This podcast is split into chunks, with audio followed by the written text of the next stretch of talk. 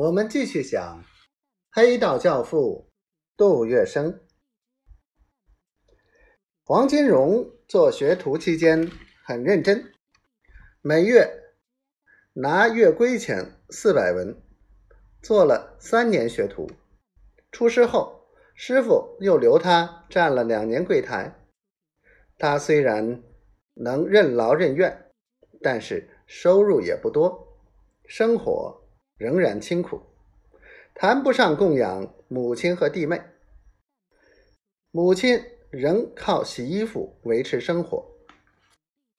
黄金荣在翠华堂一共度过了五个年头，除学了些正规的裱画手艺以外，还学会了一些以假充真、偷梁换柱的技巧。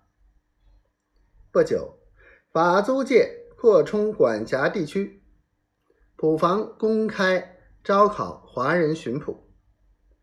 黄金荣闻讯立即报名投考，结果被录取为三等华普。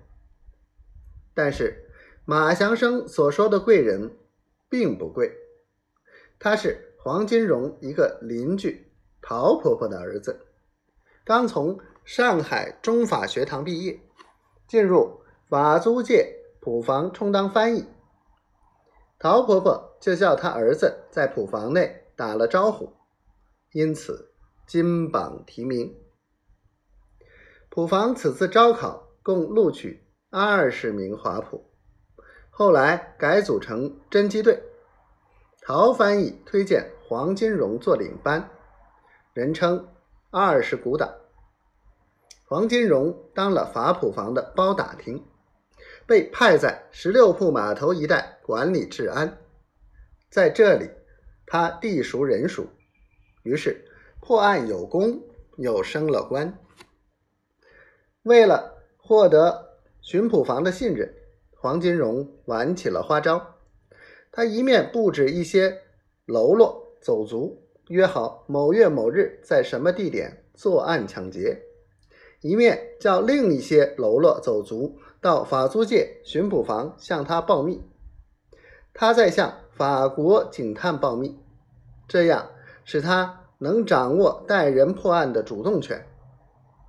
到了约定的日期地点，原来约好的一批喽啰果然在进行抢劫时，便被黄金荣亲自带领化妆埋伏的侦缉队一网打尽。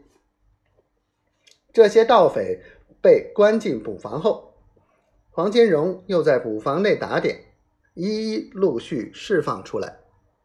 法捕房的徐总探看到黄金荣连连破获盗窃案件，对他很重视。他就是这样玩弄贼喊捉贼、假戏真做的手法，渐渐的在巡捕房有了位置。